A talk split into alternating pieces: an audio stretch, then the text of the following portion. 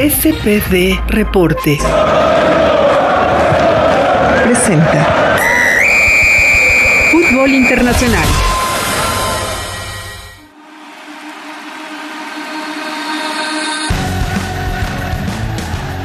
Hola, ¿cómo están amigos de SP Deportes? Estamos aquí una vez más en este podcast de fútbol internacional y hay mucho que comentar, cosas que sucedieron esta semana, cosas que van a suceder el fin de semana en materia pues de fútbol europeo, de fútbol sudamericano y por supuesto de fútbol mexicano. Y como siempre tengo el gusto de saludar a mi gran compañero y amigo Juan Romero. Juan, ¿cómo estás? Muy contento de estar nuevamente con ustedes hablando de lo que más nos apasiona, que es el fútbol. Como bien lo comentas, mucha actividad, hablar de fútbol nacional, internacional. Eh, creo que eh, ahora sí que tenemos para aventar para arriba, por así decirlo.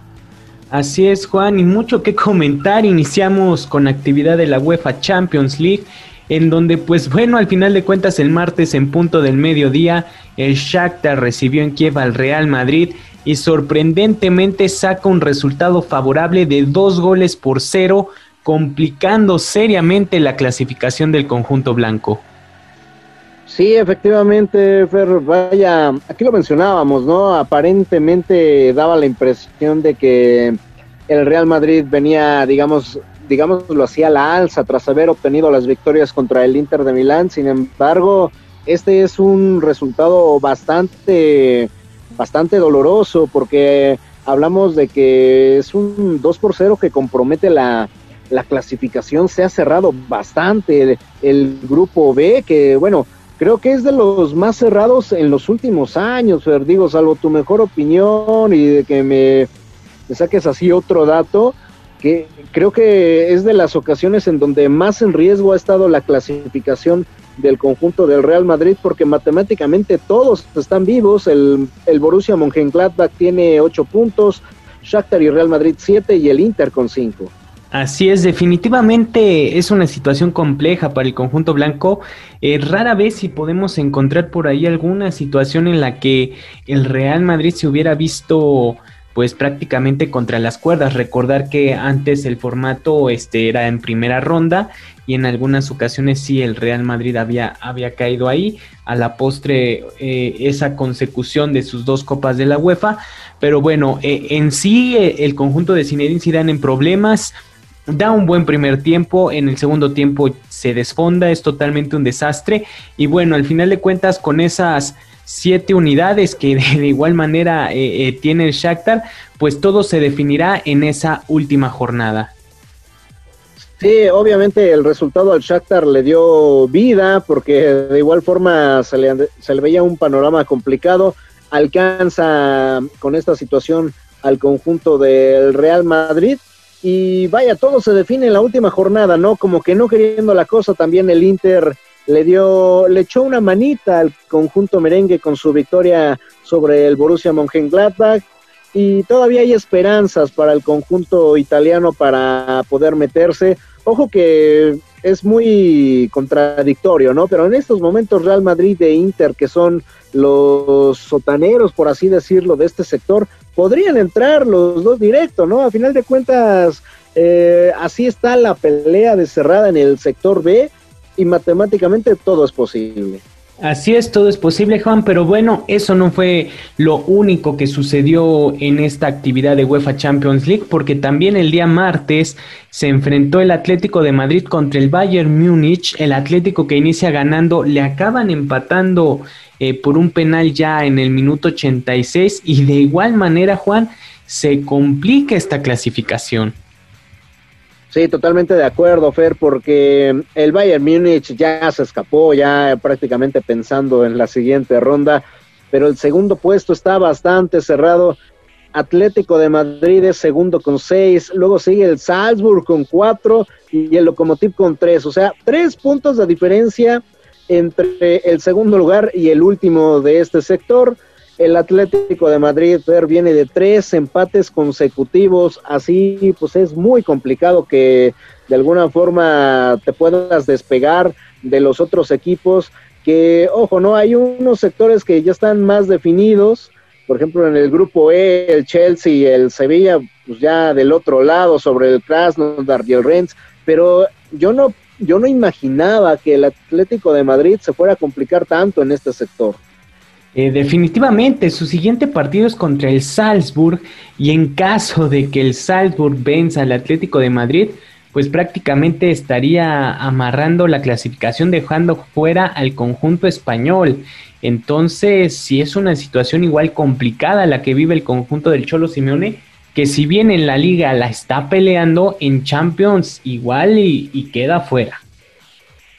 Sí, totalmente de acuerdo. Un panorama que creo que no estaba dentro del presupuesto de Simeone, que, bueno, volvemos a lo mismo, ¿no? O sea, yo, yo imaginaba pasando tranquilamente tanto al Bayern como al conjunto colchonero, sin demeritar al Salzburg y al Lokomotiv, ¿eh? pero el panorama que nos arroja esta última, esta última jornada va a ser bastante interesante para el cierre de la fase de grupos, porque no descartemos ninguna sorpresa en cualquiera de los sectores.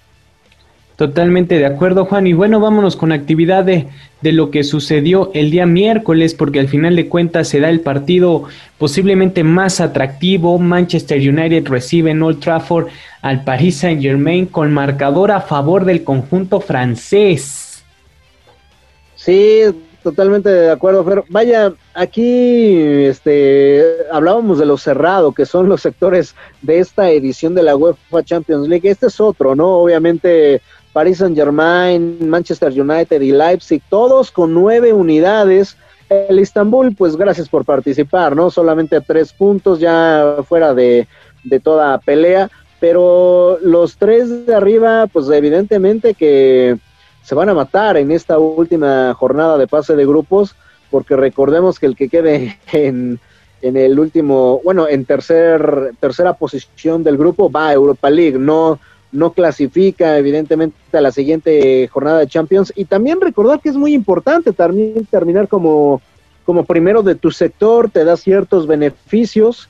Y este, este resultado del Manchester United, francamente, no, no me sorprende, Fer, porque el conjunto del United es, no es hoy por hoy ni la sombra de lo que en un momento llegó a mostrar con Alex Ferguson. Es una escuadra ya fría, es una escuadra que no cuenta con los mejores jugadores ni siquiera de Inglaterra, una escuadra que dejó de pelear cosas importantes desde hace rato y pues más allá de que tiene algunos elementos que pudieran pensarse son de gran calidad, lo cierto es que este, creo a mí me han quedado de ver muchísimo tanto en Champions como en la Premier.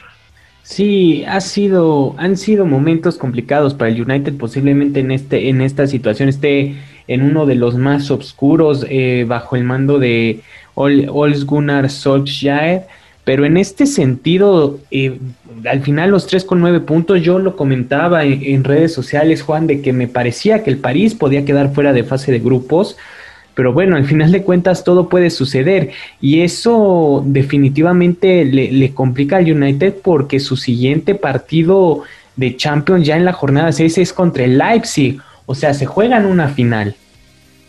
Sí, totalmente de acuerdo y, ojo, no, ya cualquier cosa puede pasar. Recordemos que el Leipzig eh, en la edición pasada de Champions, que fue esta meteórica que se realizó, una destacada participación. Ahora, por ejemplo, PSG, ¿cuál es, eh, digámoslo así, la razón por la que yo no pensaba, o mejor dicho, no compartía, compartía mucho contigo la idea de que pudiera quedar fuera? Porque al final de cuentas, Paris Saint Germain tiene jugadores que son decisivos, que si bien es cierto, tu juego colectivo puede ser terrible, tienes a un hombre como Neymar, a un hombre como Kylian Mbappé que frotan la lámpara y te resuelven el partido, ¿no? Al final de cuentas, por ejemplo, el Manchester United ya no tiene esos elementos. Sí tiene un Edinson Cavani, pero que ya está, digámoslo, con todas sus letras, en la recta final de su carrera. Ya no es ese delantero top de que llegó a ser. O sea, obviamente todavía tiene gran calidad, pero creo que los mejores años de Edinson Cavani en el fútbol europeo ya pasaron. En cambio, bueno, este Paris Saint Germain tiene elementos que todavía tienen un gran potencial y que vuelvo repito, ¿no? Están ahí en el momento en el que no funciona el fútbol colectivo. Así es, y luego con las declaraciones de Neymar, peor todavía, ¿no? Lo que, lo, que está encendiendo el PSG de nueva cuenta con esta situación de que le gustaría y cree que volvería a jugar con Messi. No, bueno, o sea, este, no, no entiendo esta situación, a final de cuentas, este, también viene a mover el avispero, sabe que la situación, por ejemplo, en Barcelona no está muy agradable con Lionel Messi, y todavía viene a, este, hacer este tipo de declaraciones de Neymar, que bueno, a final de cuentas es Neymar, ¿no? Este, tenemos que tomarlo como es, pero sin duda alguna, pues levanta todavía más polémica alrededor del, del astro argentino. Así es, Juan. Y bueno, señoras y señores, eso por actividad de la UEFA Champions League. Ya estaremos comentando mucho más a detalle ya el lunes lo que serán esta última jornada de fase de grupos. Pero bueno, eh, vamos a hacer un poco de cambios, Juan. Si quieres, vamos a, a continuar con lo que sucederá, un poco de lo más relevante de las ligas europeas. Iniciamos con la Liga Española, en donde, bueno, el partido más atractivo será el del día sábado, en donde el Sevilla recibirá en el Sánchez Pizjuán al Real Madrid, duelo directo entre cuarto y quinto lugar. Sí, un duelo bastante interesante. Ojo, ¿no? Que eh, digo, de por sí, ahorita la situación del conjunto del Real Madrid no es muy favorable, digámoslo así, el entorno que se está generando tanto de medios como de afición, y van a tener un compromiso bastante difícil, ¿no? Este fin de semana que puede calentar todavía aún más la silla de, Zinedine, de del que muchos ya empiezan a pedir la cabeza. No sé si tú lo consideres adecuado, Fer, en estos momentos. Lo cierto es que hay semanas donde Zidane es el todopoderoso, digámoslo así, el tocado de Dios, el mejor técnico en no sé cuántos años, y otro en que es un apestado, ¿no? Y ahora van a tener un compromiso pues bastante bravo ante una escuadra de Sevilla que le viene pisando los talones precisamente con 16 puntos, mientras que el Real Madrid tiene 17. Obviamente un descalabro del conjunto merengue pues pondría todavía más al rojo las alarmas en la Casa Blanca. Así es, eh, eh, un poco complicada esta situación de Zidane. Es cuestión de encontrar un punto medio, porque si bien tampoco es tan tocado eh, por los dioses como muchos lo, mencionan, tampoco es, es, el, es el pésimo entrenador que también relacionan, ¿no? O sea, Zidane, si bien no es el genio táctico, sí entiende cosas de, del juego y las plantea en este aspecto y también lo que es gestionar un vestidor y poner el pecho a las balas por tus jugadores. Si bien, claro, los jugadores ya muchos eh, no están pasando por su mejor momento, por su mejor nivel, pero bueno, al final de cuentas es cuestión de hacer una evaluación inclusive del contexto que se está viviendo y, encontrarle el y rescatar lo mejor o lo más que puedas dentro de lo poco, ¿no? En, en este sentido.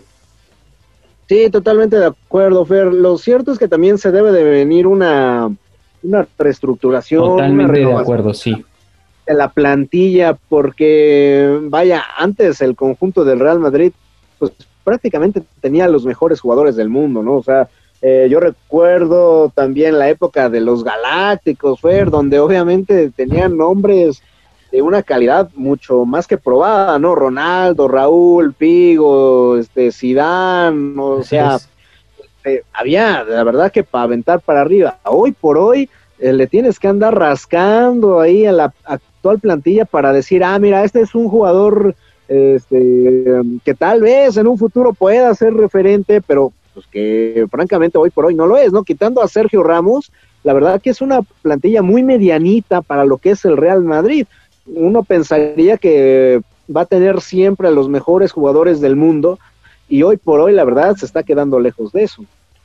Así es, eh, ya veremos igual eh, cómo, cómo reacciona Florentino Pérez en este sentido, que tampoco es de los eh, que también sea muy, muy explosivo en este sentido, pero bueno, al final de cuentas veremos cómo reacciona el conjunto del Real Madrid, Juan. Y pues por otra parte, vámonos a lo que será la Premier League, que también está que arde, en donde tampoco tenemos líderes claros en esta situación y pues al final de cuentas el United se va a enfrentar al West Ham, el Manchester City contra el Fulham, pero entre los partidos más interesantes el Tottenham contra el Arsenal y el Liverpool contra el Wolverhampton. Sí, que ya lo hemos dicho aquí, ¿no, Fer? El Arsenal, la verdad es que está teniendo una, una temporada bastante pobre.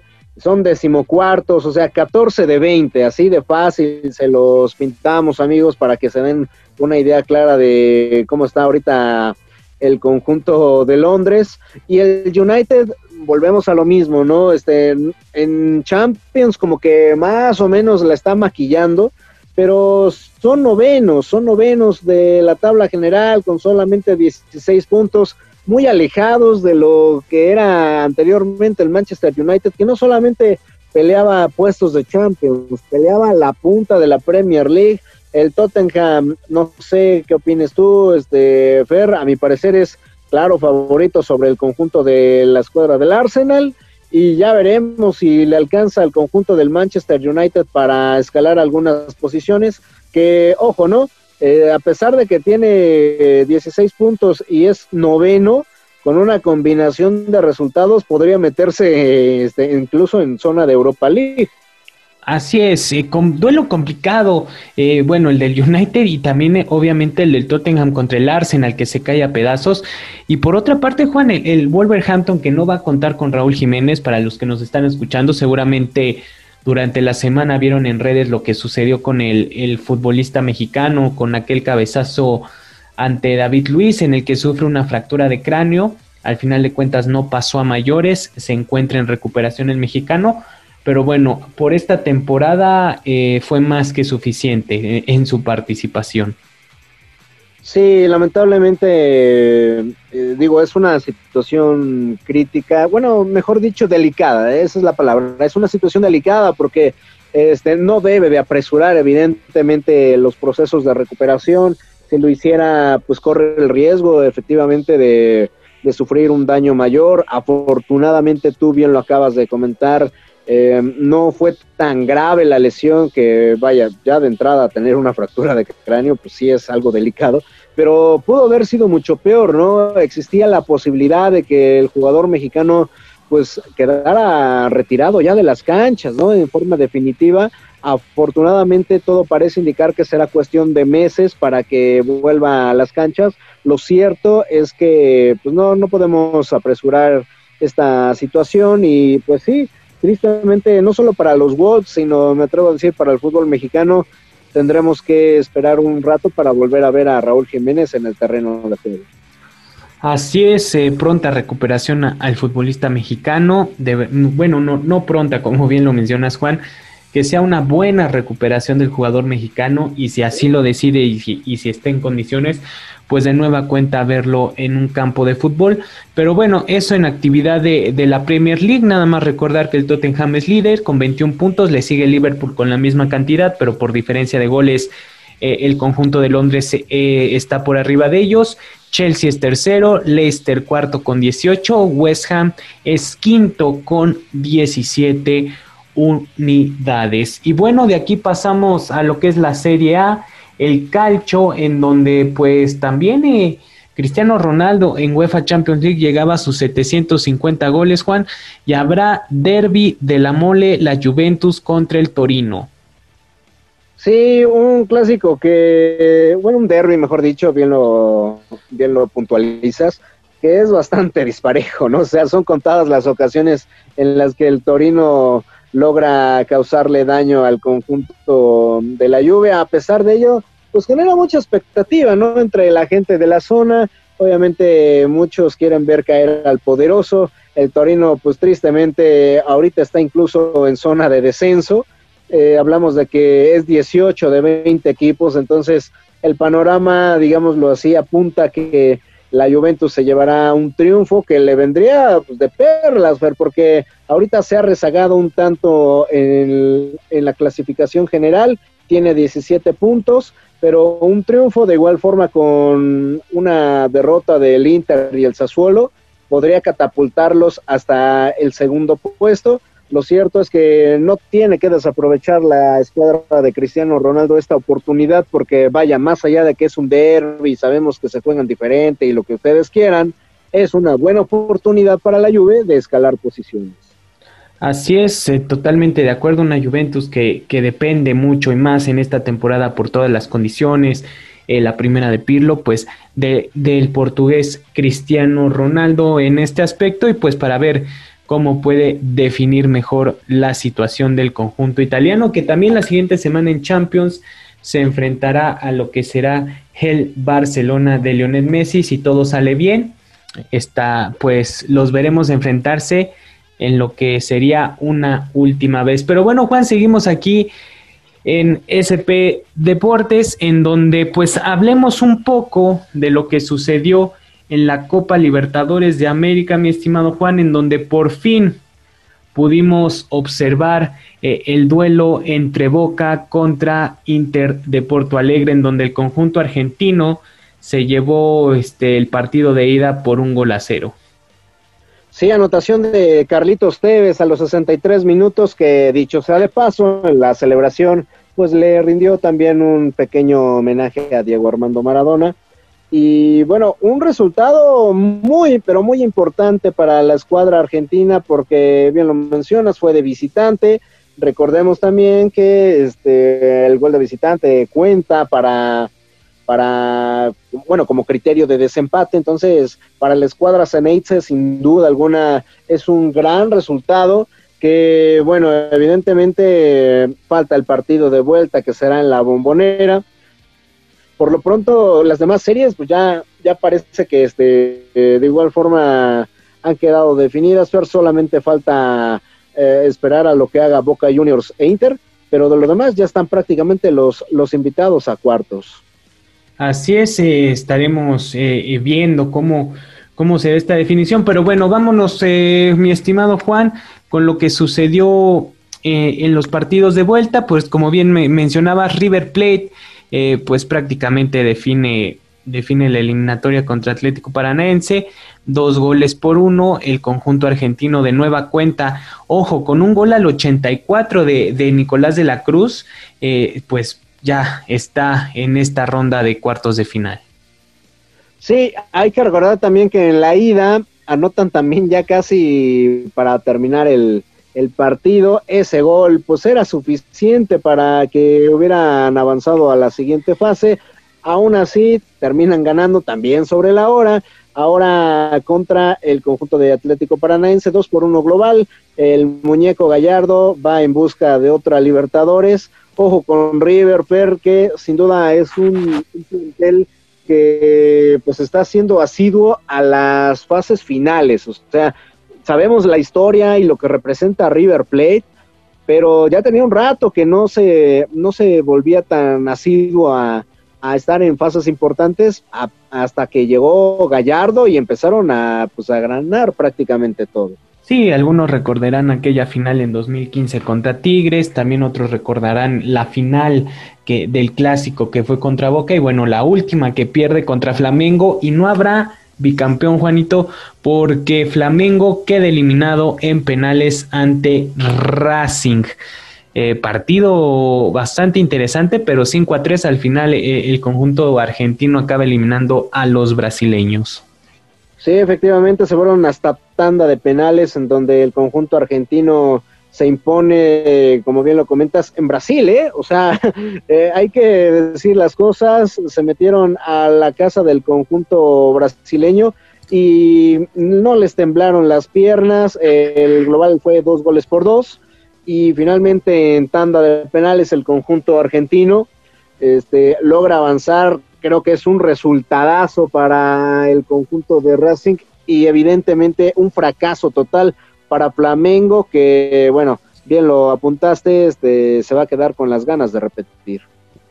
Así es, en otros resultados, la Liga de Quito elimina al Santos de Brasil, al Santos de Pelé, eh, un gol por cero termina eh, el encuentro total 2 a 2, pero bueno, al final de cuentas la Liga de Quito es quien termina clasificando por esta situación del, pues del gol, eh, no como se menciona. Eh, Palmeiras también acaba eliminando a Delfín 5 por 0 sin ningún problema. Nacional elimina a Independiente del Valle y Libertad de Paraguay elimina al Bilsterman en este aspecto. Y bueno, veremos qué es lo que sucede en el desenlace que se jugará este miércoles de Boca Juniors contra Inter de Porto Alegre para conocer al otro de los clasificados a cuartos de final, Juan. Pero bueno, seguimos en este transcurso del mundo futbolero y vámonos a México porque pues ya iniciaron las semifinales de la liguilla MX en el duelo de Chivas contra León, partido trepidante, partido polémico en donde pues al final de cuentas empate a un gol. Sí, efectivamente, Fer, este, hay que decir las cosas, ¿no? Me parece que en el transcurso del partido el conjunto de Nacho Ambriz fue muy superior. Eh, Guadalajara aguantó como pudo los embates del conjunto Esmeralda y vaya, este, creo que la anotación de Navarro le había puesto justicia hasta cierto punto al marcador. El León estaba sacando un gran resultado. Después vino pues algo inexplicable, ¿no? De parte de Cota que podríamos decir regala el penal, después hubo una polémica en de que si le regaló o no el cobro a JJ Macías, si se pusieron de acuerdo.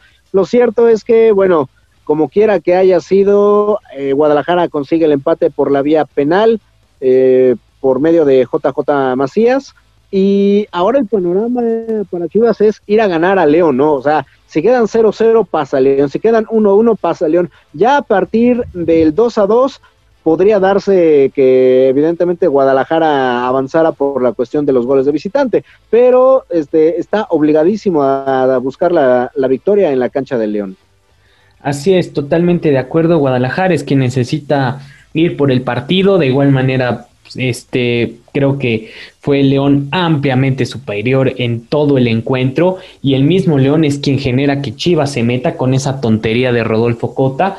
Ya en la polémica, la verdad no entremos en eso, este, creo que eh, es más vendimia que otra cosa y las fallas de, de Ángel Mena, ¿no? Que, que generan que este conjunto de León pues no pueda aumentar en el marcador y también alguna que otra por ahí decisión eh, arbitral en el desarrollo del partido, alguna que otra falta, unas tarjetas que bueno, ya, ya quedan simplemente para la anécdota, para convivir con el error, pero así es, eh, el vuelo de vuelta en el Estadio León será muy interesante, más que nada por lo que necesita Chivas, Juan. Y bueno, también otro de los partidos en el que termina pues termina antes de, empezar a grabar este bonito podcast en donde Cruz Azul, así es señoras y señores, ustedes lo escucharon, Cruz Azul ganó cuatro goles por cero a los Pumas de la universidad.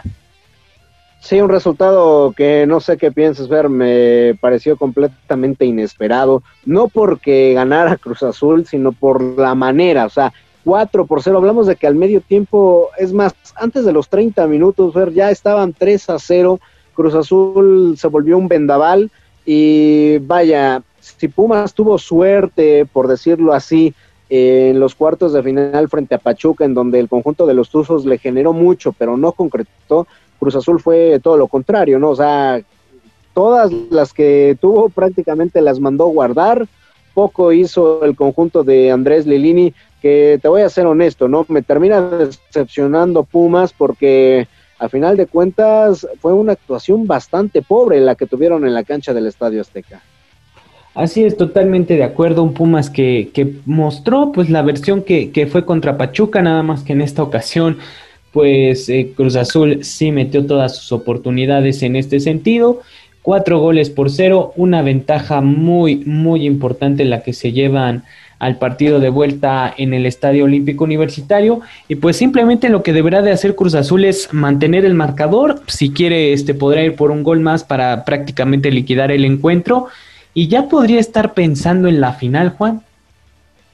Yo creo que sí, pero o sea, más allá de que evidentemente falta el partido de vuelta, el panorama es bastante pues cómodo por así decirlo, o sea, estamos hablando de que Pumas necesita hacer cuatro goles, ganar 4-0 de igual forma para poder acceder. Si Cruz Azul mete un gol, estamos hablando de que Pumas necesita seis, o sea, ya es prácticamente misión imposible para el conjunto del Pedregal, que no dudo que vayan a pelear, que no dudo que quizás incluso de que van a sacar la victoria, podría decirse, este, pero no sé, no dudo mucho que sea por ese marcador, o sea, francamente es complicado y más porque seguramente el próximo domingo veremos una repetición de Cruz Azul de lo que vimos contra Tigres, tú, tú bien lo sabes, a, todos resguardados, todo el conjunto celeste, ahora sí que prácticamente colgado del poste para evitar que les hagan gol. Y si les hacen uno, bueno, pues no pasa nada. De todas maneras, todavía a Pumas le faltarán por lo menos otros tres goles. Creo que por eso va a apostar la escuadra de Robert Dante Siboldi a, ahora sí que encerrarse a piedra y lodo, a aguantar el marcador lo más que se pueda y si es posible, pues cazar a Pumas en un contragolpe.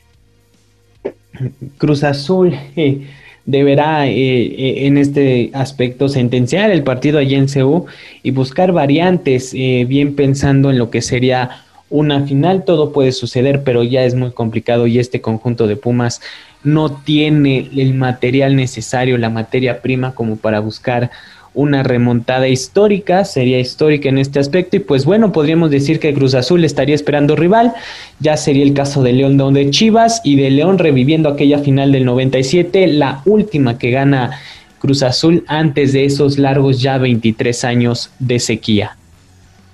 Sí, efectivamente sería una final morbosa, si me lo permites, porque evidentemente coincidiría con lo que acabas de decir, ¿no? La última vez que Cruz Azul salió campeón fue en e, contra este rival y contra y en esa cancha en donde a final de cuentas se cerraría la serie, ¿no? Entonces, bueno, los aficionados estarían con la ilusión a tope. Ojo que sería una final muy interesante, ¿no? Porque obviamente más allá de las cábalas, de las supersticiones, León es un conjunto que pues ha mostrado un fútbol impresionante y ojo, tampoco descartemos a Guadalajara porque dentro de lo que cabe, evidentemente, tiene muchas más posibilidades de avanzar que las que tiene en estos momentos Pumas. Entonces, Chivas, este, en una de esas, si llega a avanzar, también creo que llegaría con el ánimo a tope y bueno, cualquiera de los dos escenarios sería interesante.